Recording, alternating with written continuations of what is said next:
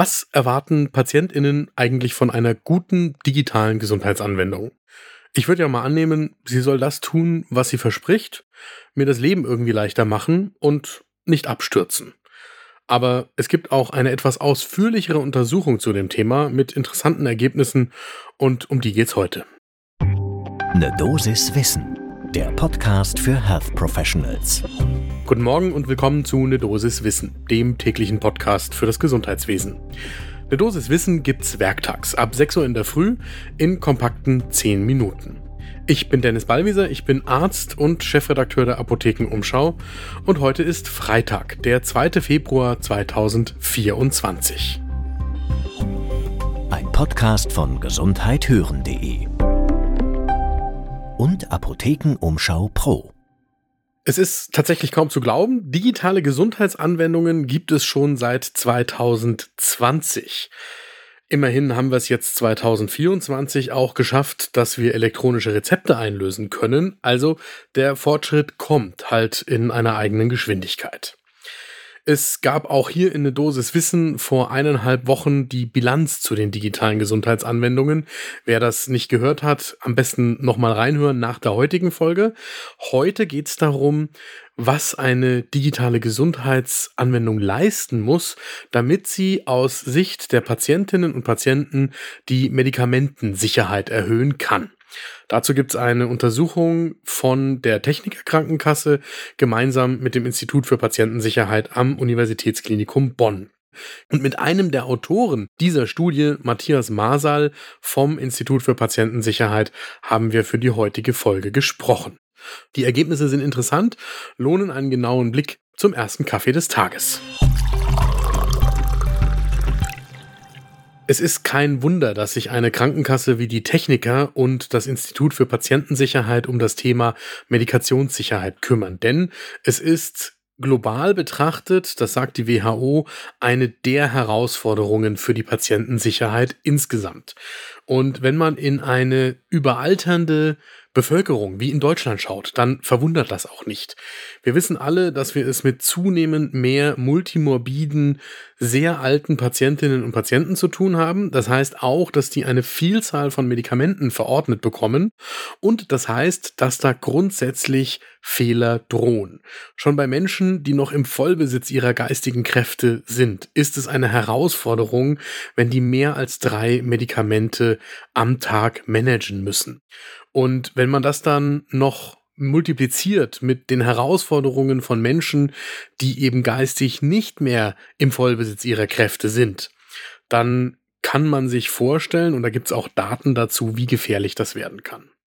Das führt dann zu einer hohen Inzidenz unerwünschter Medikationsereignisse bei der Versorgung von Patientinnen und Patienten, insbesondere dann, wenn sie aus der stationären Versorgung nach Hause entlassen werden.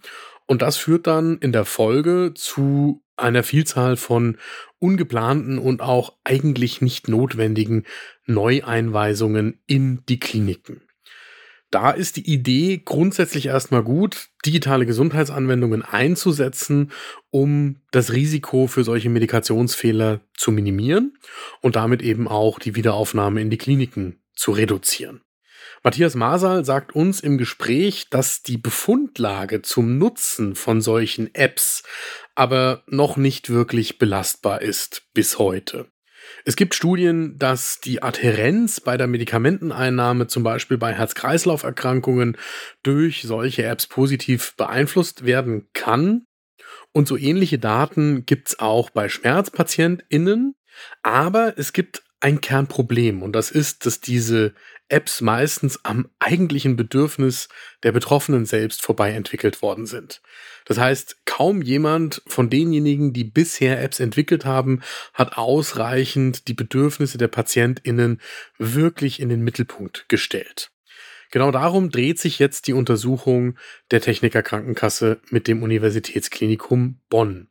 Denn hier, sagt Matthias Masal, wurde untersucht, wie sich die NutzerInnen selbst das grundsätzliche Design und die Funktionen von solchen Apps wünschen, damit sie dann auch wirklich genutzt werden. Hinter der Studie verbirgt sich dreierlei. Das erste ist klar eine Literaturrecherche, um erstmal herauszufinden, was es bisher an Daten gibt. Dann haben sich die AutorInnen mit ExpertInnen zusammengesetzt. Und zwar zwei Patientenvertreterinnen, einem Klinikarzt, zwei Hausärzten, einer Vertreterin einer Krankenkasse und zwei Apothekerinnen. Und anschließend haben sie auf Basis dieser Diskussion eine repräsentative Umfrage unter bundesweit 1000 Menschen zu deren Erwartungen und Präferenzen für solche Gesundheits-Apps gemacht. Die Befragten waren da im Schnitt um die 46 Jahre alt.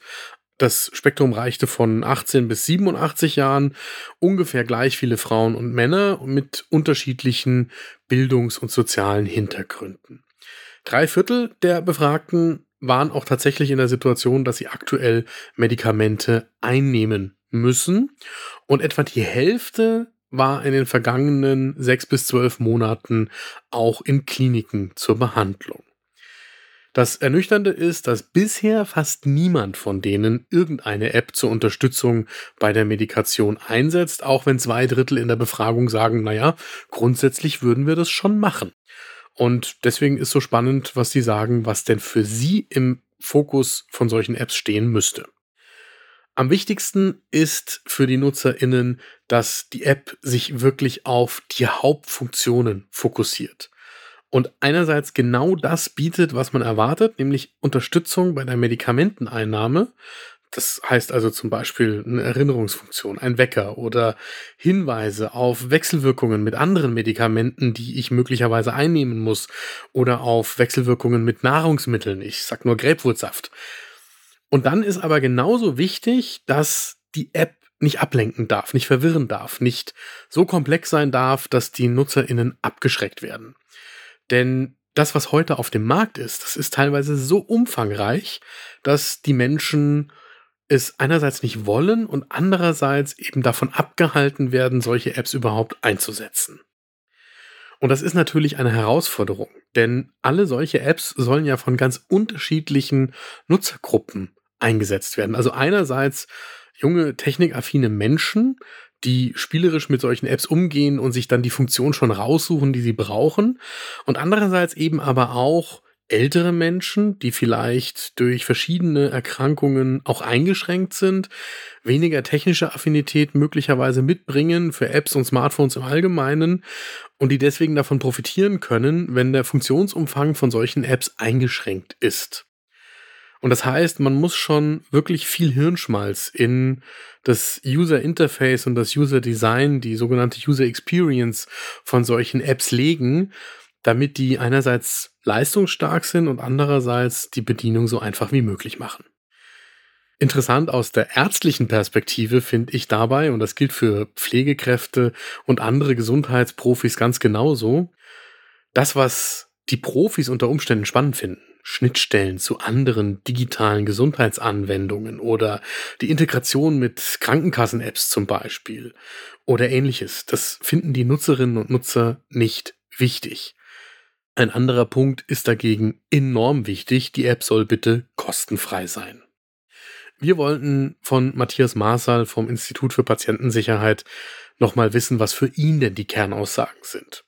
Und er stellt in den Mittelpunkt, dass es schon um die Verknüpfung zwischen dem stationären Aufenthalt und der ambulanten Versorgung geht. Und dass an der Stelle eben auch die App einbezogen werden sollte, wenn die Medikationssicherheit erhöht werden soll. Das heißt für mich in der Betrachtung, dass die App ja das eine ist und dass sie einfach gestaltet ist und die Nutzerführung logisch ist und man sich auf das Wesentliche reduziert, das ist alles schön. Aber das heißt immer auch, dass die behandelnden Ärztinnen und Ärzte und das Pflegeteam sowohl in der Klinik als auch in der Praxis sich mit den Patientinnen und Patienten gemeinsam mit solchen Apps auseinandersetzen muss. Denn wenn ich erwarte, dass das bei meinen Patientinnen und Patienten wirklich etwas bringt, dann muss ich es ihnen auch erklären, wie sie damit umgehen sollen. Und dann können vermutlich Apps wirklich eine gute Stütze sein bei der Medikationssicherheit. Mein Fazit aus der heutigen Folge ist deshalb auch, die App kann immer unterstützen, aber ohne den menschlichen Faktor hilft das digitale Gerät wenig. Das war eine Dosis Wissen für heute. Die nächste Folge gibt's am Montag ab 6 Uhr in der Früh, überall da, wo ihr Podcasts findet. Und fürs Wochenende empfehle ich euch unseren neuen Podcast für medizinische Laien, der sich auch für Profis lohnt. In Gesundheit hören das Lexikon gibt's spannende Fachbegriffe oder auch weniger spannende Fachbegriffe, in jedem Fall einfach, verständlich und unterhaltsam erklärt. Meine KollegInnen Kari Kungel und Peter Glück führen durch das neue Format. Das findet ihr natürlich auch überall da, wo es Podcasts gibt, ist kostenlos. Reinhören lohnt sich. Ein Podcast von gesundheithören.de und Apothekenumschau Pro.